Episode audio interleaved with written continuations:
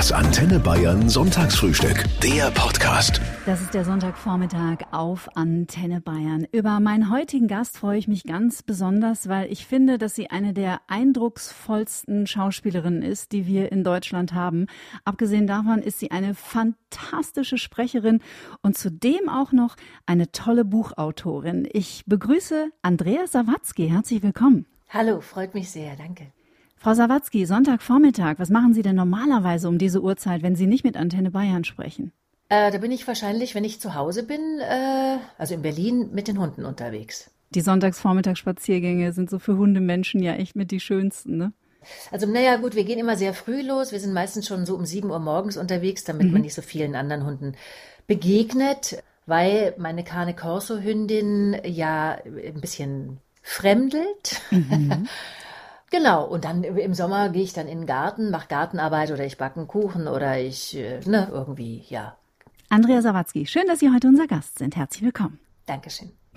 Freibad ist die neue deutsche Komödie von Doris Dörrie seit Donnerstag in den bayerischen Kinos mit einem sehr aktuellen Inhalt, denn es geht ums Gendern, es geht um Vorurteile, um viele Missverständnisse und vermutlich auch darum, dass wir am Ende doch alle Menschen sind, die in einer momentan sehr verwirrenden Zeit leben. Habe ich das richtig erfasst? Das ist äh, absolut richtig. Also, um jetzt von mir selbst zu sprechen, ich bin tatsächlich in letzter Zeit etwas verwirrt, weil es plötzlich so viele Regeln zu beachten gibt. Also allein schon, was äh, die Sprache betrifft, was äh, das Schreiben betrifft, äh, da bin ich dann doch manchmal auch überfordert. Und äh, ja, klar, darum geht es natürlich auch in diesem Film. Gendern, es geht aber auch um, es geht in erster Linie um Toleranz. Mhm. Wie tolerant sind wir eigentlich in Wirklichkeit, auch wenn wir vorgeben, tolerant zu sein? Und das ist ja auch ein vollkommen aktuelles, nach wie vor leider, mhm. Thema hier in unserer Gesellschaft. Denn reden kann man viel das, das Handeln fehlt dann oft, ne? Oder das, das richtige Benehmen vielleicht auch. Hm. Wollen Sie uns kurz mitnehmen in dem Film? Ich habe schon verraten, es ist eine Komödie, aber eine mit Tiefgang, was ja sowohl zu Ihnen passt als auch zu Doris Dörrie, die ja immer wunderbare Botschaften auch mit ihren Filmen in die Kinos bringt. Worum geht es in dem Film?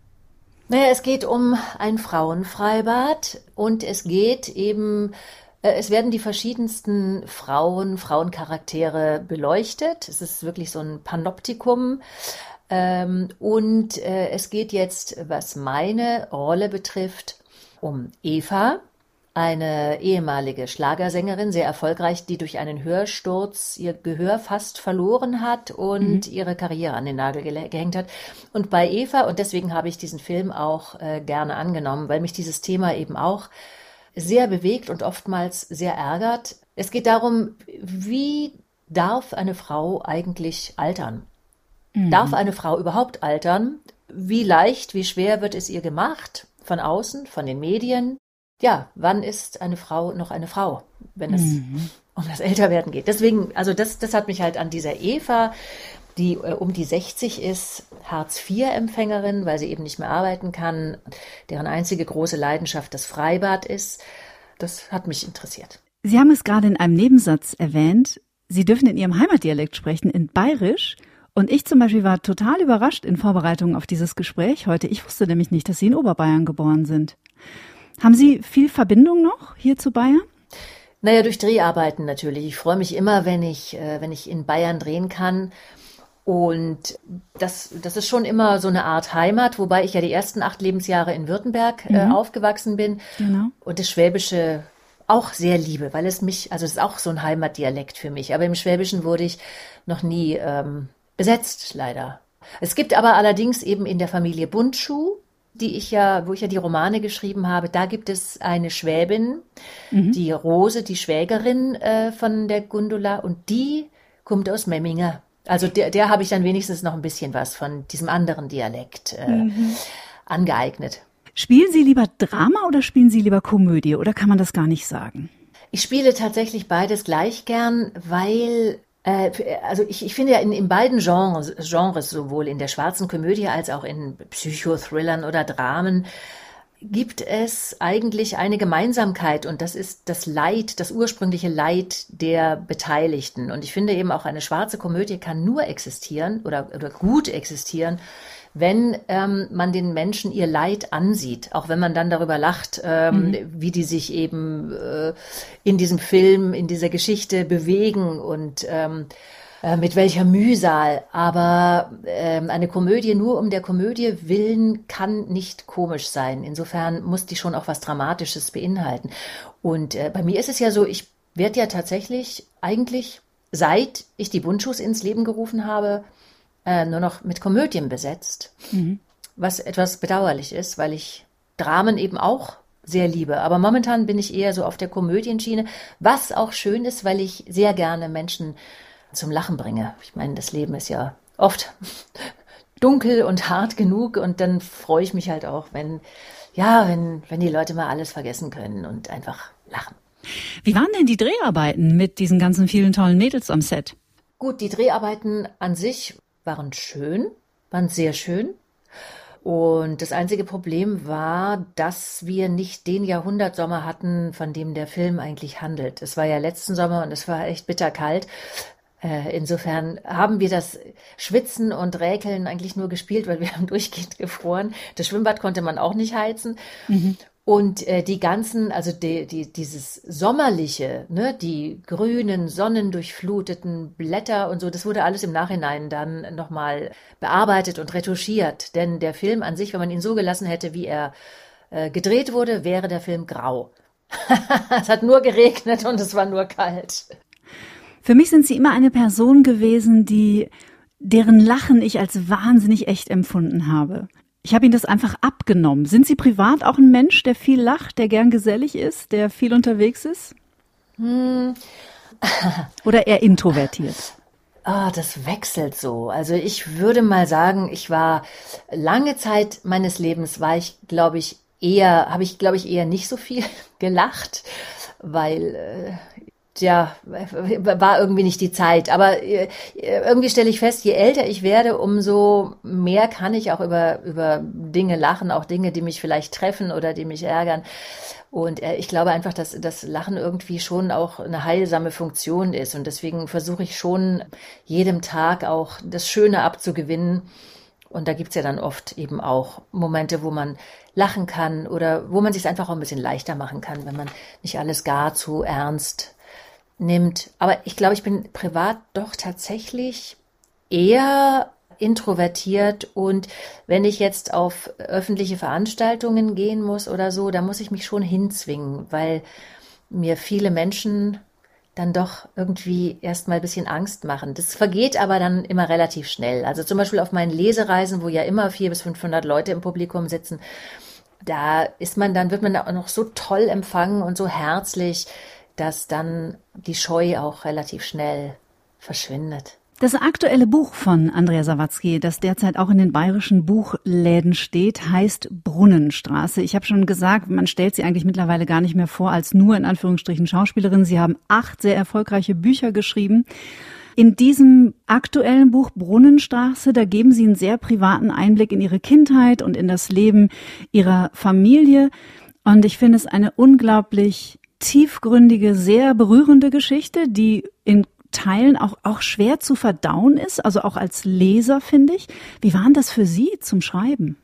Also ich habe mich ja mit diesem Thema schon viele, viele Jahre natürlich ähm, auseinandergesetzt, auseinandersetzen müssen. Und ich, ich hatte eigentlich bis zu meinem 35. Lebensjahr tatsächlich versucht, äh, meine Kindheit nicht mehr hochkommen zu lassen. Also diese diese düsteren Flecken, die da eben existierten, gekonnt zu unterdrücken und wegzusperren und habe aber dann mit der Zeit gemerkt, dass das nicht funktioniert. Und als dann unser erster Sohn geboren wurde, habe ich gedacht, nee, ich muss diesen Kreislauf des Schweigens, der meiner ganzen Familie äh, anhaftet, und das war ja auch tatsächlich damals, als ich Kind war, in den 70er Jahren, 80er Jahren, da, da galt es einfach als ähm, ungehörig, wenn man über seine Befindlichkeiten mhm. gesprochen hat. Da hat man mhm. geschwiegen und irgendwie musste man seine Arbeit fertig kriegen und sein Leben irgendwie in den Griff kriegen und da wurde nicht viel drumherum geredet.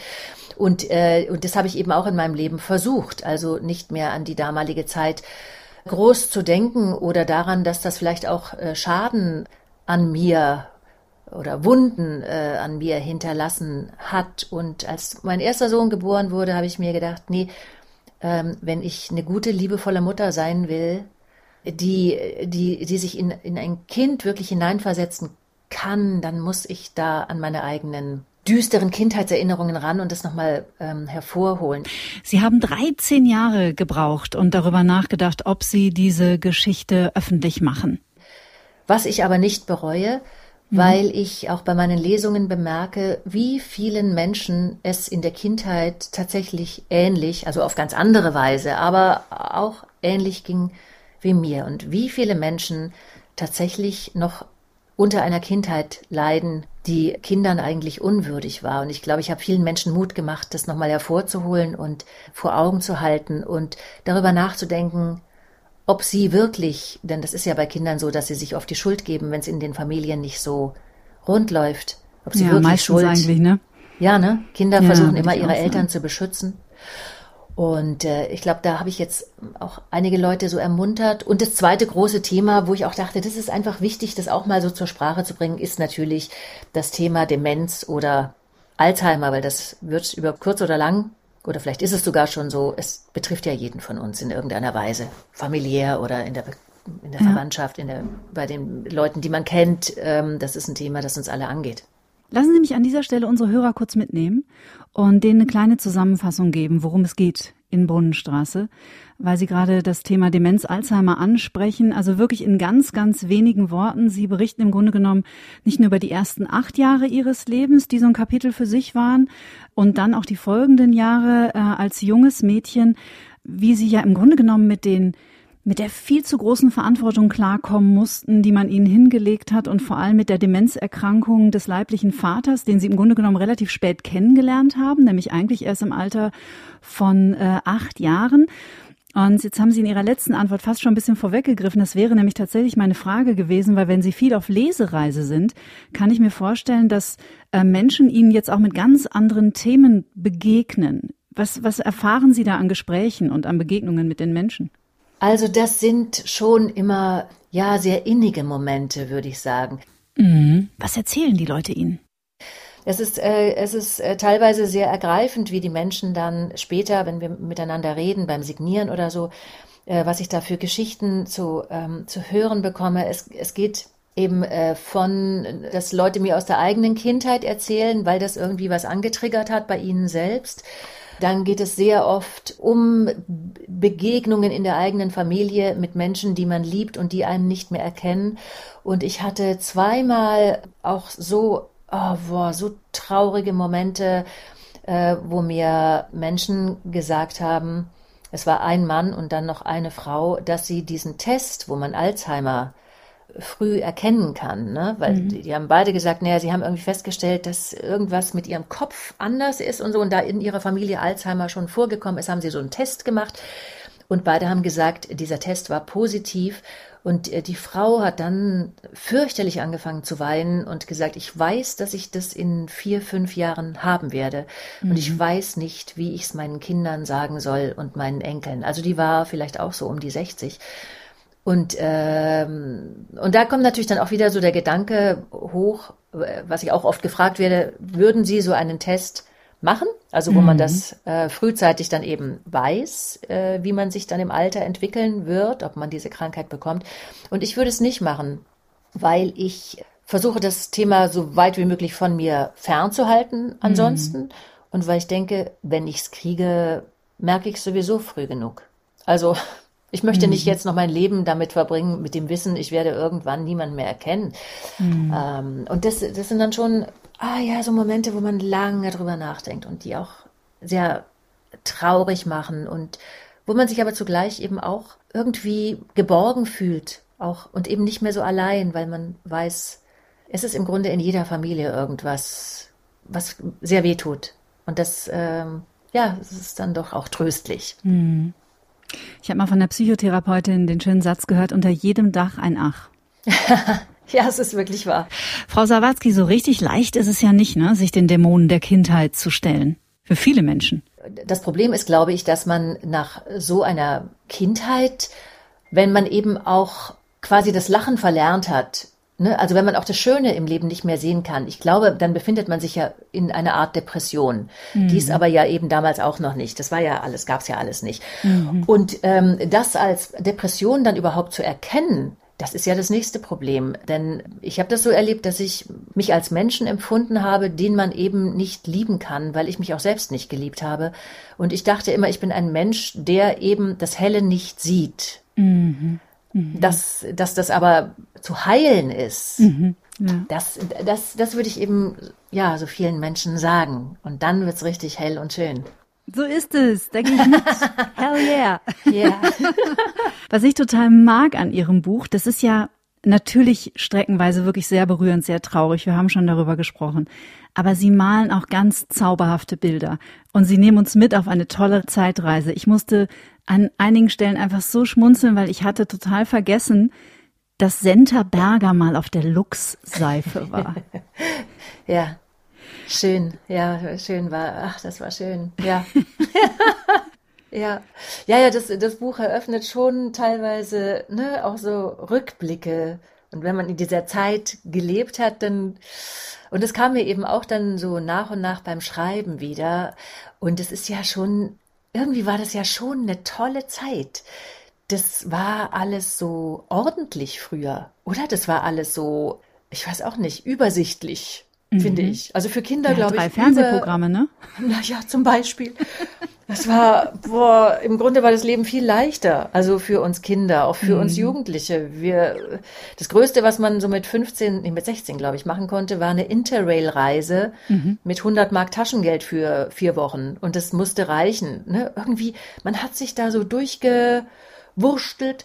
Und es gab eben wenige Highlights, aber das waren dann die absoluten. Und man war glücklich mit sehr wenigem. Ja. Sie schreiben in dem Buch, dass Sie sein wollten wie Pippi Langstrumpf. Warum Pippi? Warum nicht Annika?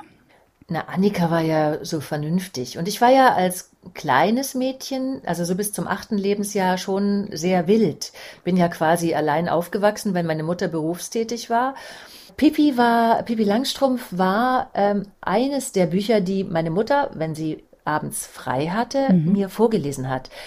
Und diese Pippi mh, hm, hat eben alles geschafft. Und das wollte ich auch. Und die Annika war ja eher immer, und die Pippi hatte eben keine Eltern. Mhm. Und da meine Mutter selten da war, konnte ich mich mit der dann auch besser identifizieren. Denn Annika hatte ja fürsorgende Eltern und einen Bruder und war eben viel zu vernünftig.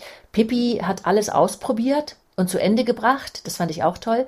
Und Pippi konnte Menschen, die ihr wehgetan haben oder die sie verletzt haben, die konnte sie einfach in die Luft werfen und äh, so hochheben. Und, und sie lebte eben mit ihrem Pferd und dem Affen und brauchte im Grunde sonst niemanden. Das hat mir schon sehr imponiert. Und ich habe damals manchmal, wenn ich traurig war, lag ich manchmal abends im Bett und habe dann überlegt, wie ich meine Freundin, die mich vielleicht gerade wieder geärgert hat, wie ich die am nächsten Tag dann so hochhebe und so in die Luft werfe, so wie Pipi. Sie und ich haben eine Gemeinsamkeit. Wir haben als Kinder versucht, tote Tiere zu reanimieren. Ach ja, haben Sie auch? ich kann mich an einen toten Maulwurf erinnern, der eingefroren war, den ich zu Hause auf die Heizung gelegt habe. Oh weil ich dachte, er taut wieder auf und dann geht's ihm wieder gut. Ein Maulwurf war bei Ihnen auch dabei, ne? Ja, meiner hat äh, Traubenzuckerinjektionen bekommen. Der Arme. Da bin ich froh, dass er schon tot war. also, äh, nee, ich war ja damals bis zu meinem achten Lebensjahr oft bei meiner Mutter auf Station und mhm. habe dann da so ein bisschen mitgeholfen ne, beim Essen verteilen und äh, habe dann öfter mal auch Spritzen geklaut, äh, weil ich ja Tierärztin werden wollte. Und bin dann in den Weidfeldern hinter dem Haus meiner Pflegemutter immer auf Suche gegangen nach kranken oder toten Tieren und habe denen dann also kranke Tiere habe ich zum Glück nicht gefunden. Also jedenfalls keine, die eine Spritze gebraucht hätten. Aber die toten Tiere habe ich immer hab jemand im Bauch gespritzt. Traubenzuckerwasser. War dann ganz traurig, wenn die nicht aufgemacht sind. Oh Gott, ja. Ihr Ehemann und Sie, Christian Berke, Sie haben zwei Söhne, sind aktuell beide in England, haben aber mit der Branche nichts zu tun, oder? Die machen was ganz anderes. Ja, leider, weil ich finde es ja schon, also ich hätte mir schon gewünscht, dass einer von den beiden vielleicht Schauspieler mhm. wollen werden, werden, was werden wollen würde, würde werden wollen. äh, denn für mich ist es schon echt so ein schöner Beruf, wenn es mhm. klappt, wenn man Glück hat und auch mhm. Jobs bekommt, äh, muss man natürlich dazu sagen, sonst ist er nicht so schön. Aber nee, der, der Große, der 23-Jährige, ist in Liverpool und studiert äh, Sportpsychologie, was mhm, ich sehr spannend. spannend finde und sehr wichtig in der heutigen Zeit. Und der Bruno ist in London und äh, studiert tatsächlich Regie und Kamera, will aber eventuell doch noch mal abschwenken und in eine andere Richtung. Da müssen wir jetzt mal sehen, wofür er sich entscheidet. Wobei ich auch viele Schauspieler kenne, die sind ganz froh. Dass sie was anderes machen. Ja. Mhm. Naja, wir haben unsere Kinder auch äh, nie irgendwo, in, also in Filmen mitspielen lassen, weil ich auch, oder weil wir beide immer gesagt haben, das kann fatal enden, weil dann, wenn sie Glück äh, oder vorläufiges Glück haben, werden sie vielleicht in ihrer Kindheit, in ihrer Jugend äh, bekannt und beliebt, wenn sie in dem richtigen Film auftreten durften. Aber was dann? Mhm. Ähm, dann wollen die Zuschauer immer dieses Kind sehen. Und ich glaube, das ist ganz schwer, ähm, als jungen Darsteller diese Hürde zum, also zum erwachsenen Schauspieler zu schaffen. Und ich merke eben bei vielen jungen Schauspielern, dass die sich dann auch darauf verlassen, was sie können, womit sie gut ankommen und aber den eigentlichen Beruf nicht weiter vertiefen. Also sich eben auf eine Rolle, mit der sie gut punkten mhm. können, äh, sich quasi darauf ausruhen und irgendwann funktioniert das nicht mehr. Und dann kann das Ende oder der Absturz, puh, also durchaus brachial sein. Ich finde es besser, wenn man sich an diesen Beruf langsam heranpirscht und so viele verschiedene äh, Rollen spielt. Wie geht mhm. auch auf die Gefahr hin, dass vielleicht mal was schief geht, aber dass man sich so gut wie möglich ähm, selbst auch auslotet. Und das ist eben mhm. bei, bei Kinderdarstellern, ähm, also die brauchen dann schon noch eine große Portion auch Glück mm, mhm. und Fleiß um mhm. da wirklich äh, als Erwachsene auch weitermachen zu können. Manchmal funktioniert es ja, aber wir waren ganz froh, dass unsere Kinder das auch nicht weiter wollten damals. Ich muss immer, wenn ich was von Ihnen höre oder Sie auf irgendeinem Foto mit Ihrem Mann sehe, muss ich immer an das Jahr 2011 denken, als die Boulevardpresse es nicht fassen konnte, dass Sie beide nach wilder Ehe, nach so vielen Jahren jetzt doch noch vor den Traualtar treten. Aber offensichtlich funktioniert es ja ganz gut, was ja schön ist, also elf Jahre später. Ja, ja. Also wir hatten nie das Bedürfnis zu heiraten, aber ähm, unsere Söhne haben uns quasi mhm. dazu gedrängt. Die haben mhm. dann immer gesagt, da waren die ja noch kleiner, wenn ihr nicht richtig verheiratet seid, seid ihr nicht echt. Und das wollten wir natürlich nicht auf uns sitzen lassen. und es war auch eine sehr schöne Hochzeit, drei Tage lang mit sehr vielen Freunden. Und ähm, ja, das war schön. Und ich, ähm, ich glaube, wir vermissen, also wir, wir bereuen das beide. Es hat nicht. nicht. Also wenn man so lange, auch Sie waren ja auch davor unheimlich lange schon zusammen, hat es grundlegend was verändert oder war es im Grunde genommen tatsächlich eher ein, ein Ritual, ein Symbol für die Kinder? Ja, es war für die Kinder natürlich und es war auch äh, eigentlich einfacher, weil ich sowieso immer schon gesagt habe, mein Mann und nicht mein Freund. Mhm. Weil ich finde, ein Mann, mit dem ich Kinder habe, der konnte ich nicht sagen, mein, mein Freund. Das hört sich nicht so vollständig wie soll ich sagen. Und, äh, und dann kommt natürlich auch noch hinzu, ne, wenn dem einen Partner was passiert, mhm. das haben wir aber eben erst später dann auch das erste Mal so überdacht, dann äh, ist ja, wenn man nicht verheiratet ist, ist einem ja dann auch, schwierig, äh, ja. ist ja ganz schwierig, da auch dem äh, beizustehen oder ne, überhaupt zu besuchen oder Entscheidungen zu treffen. Und äh, das war uns auch wichtig, dass uns mhm dieses Recht dann ja gegeben wird. Ihr Mann schreibt auch, lesen Sie sich gegenseitig Korrektur oder fischt da jeder schön in seinem eigenen Aquarium? Ja, fischt jeder selbst. Nein, wir, äh, wir sprechen zu Hause sowieso kaum über unsere Filme und über unsere Bücher. Mhm. Und wir lesen unsere Bücher tatsächlich das erste Mal, wenn sie abgenommen sind vom Verlag, Ach, vom Lektor Spannend. und wenn sie gebunden sind. Wow. Also vorher nicht. Frau Sawatzki, ich habe Sie sagen hören, dass Sie sich mit dem Schreiben, obwohl Sie so erfolgreich sind, total schwer tun. Ist das irgendwie so eine Art, keine Ahnung, getriebene Qual? Getriebene Qual ist ganz gut. Ja, ich habe immer so viele Ideen und dann, äh, und jetzt habe ich auch schon wieder Ideen zu einem neuen Buch und die dann zu bündeln ist erstmal total schwer. Also äh, erstmal wirklich so ein Thema zu finden und ich finde es einfach, ich, ich, also diese Disziplin, die man da haben muss, und dann trotzdem, trotz dieser Disziplin, sich zu öffnen und kreativ zu sein und es fließen zu lassen und dass auch was entstehen kann, das widerspricht sich ja eigentlich. Und das spüre ich eben immer, wenn ich vor meinem Computer sitze, oh, boah, wo ich mich dann eben auch manchmal so selbst blockiere und und dann kommt natürlich auch noch äh, die Sorge hinzu, bei, bei jedem neuen Buch die Frage, kann ich es überhaupt noch? Mhm. Habe ich überhaupt noch den Witz, den ich bei den Bundschuhs irgendwie hingekriegt habe? Oder eben, ja, die Sprache, die ich bei der Brunnenstraße hatte. Also immer die Angst, dass man das vielleicht plötzlich nicht mehr kann, was bei der Schauspielerei eben gar nicht ist. Das ist einfach, das ist so in mich reingewachsen, das liebe ich einfach und kann nicht genug davon kriegen. Aber das Schreiben ist schon eine Qual. Allerdings liest man das eigentlich bei fast allen Menschen, die schreiben dass sie sich immer schwer tun. Da gibt es ein schönes Buch von Doris Dörrie, Leben, Schreiben, Atmen. Ja, ja, das habe ich gelesen. Doris Dörrie. Also das ist ein tolles Buch und äh, das hat mir auch äh, viel Mut gemacht. Es gibt sehr viel Kraft. Und sie beschreibt ja eben auch, wenn man ähm, die Augen äh, aufhält, also wenn man alles aufsaugt, wenn man, wenn man äh, sich nicht versteckt und wenn man neugierig bleibt und mhm. lebendig, dann kommen die Themen ja alle quasi wie von selbst. Man muss sie dann nur noch einsammeln und sortieren. Mhm. Und vor allem schreibt sie ja auch, äh, dass der beste Weg, einen Schreibtag, oh Gott, da wird mir schon, bin ich schon das Wort, Schreibtag zu beginnen, ist eben gleich im Bett den Computer ins Bett holen, gar nicht erst groß aufstehen, gar nicht Zähne putzen, gar nicht Kaffee trinken, sondern sofort anfangen zu schreiben, weil dann kommen die besten Ideen.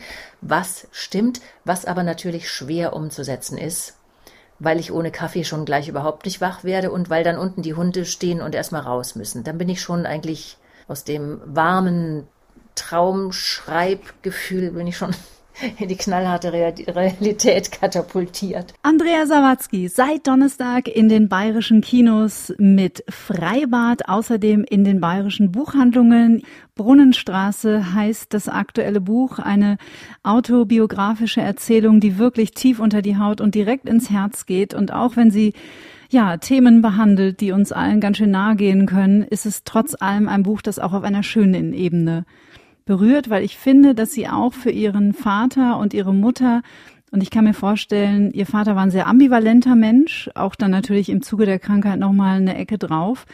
Aber man spürt gleichzeitig, wie viel Liebe da auch gewesen ist. Von seiner Seite an sie und umgekehrt. Und deswegen ist es ein sehr besonderes Buch. Wirklich hat mich sehr, hat mich sehr berührt. Ach, danke. Das freut mich sehr. Und das ist sehr schön, dass Sie das sagen, weil das ist mir, war mir sehr am Herzen gelegen ähm, diese kleine Familie, ähm, also keinen zu benachteiligen, mhm. sondern äh, jeden von uns wahr und trotzdem, also wahr, warm und äh, ja, empathisch zu beschreiben. Ne? Also äh, und nicht zu denunzieren oder ne, irgendwie schlecht dastehen zu lassen. Das war mir sehr, sehr wichtig und äh, das ist schön, dass Sie das jetzt äh, so gesagt haben. Ich wünsche Ihnen von Herzen alles Gute. Ich danke Ihnen, dass Sie sich die Zeit genommen haben und äh, freue mich dann vielleicht 2023 schon aufs nächste Buch. Ja, vielleicht. Mal gucken. Das Antenne Bayern Sonntagsfrühstück. Der Podcast. Jede Woche neu. Jetzt abonnieren oder folgen für mehr spannende Gäste und entspannte Gespräche.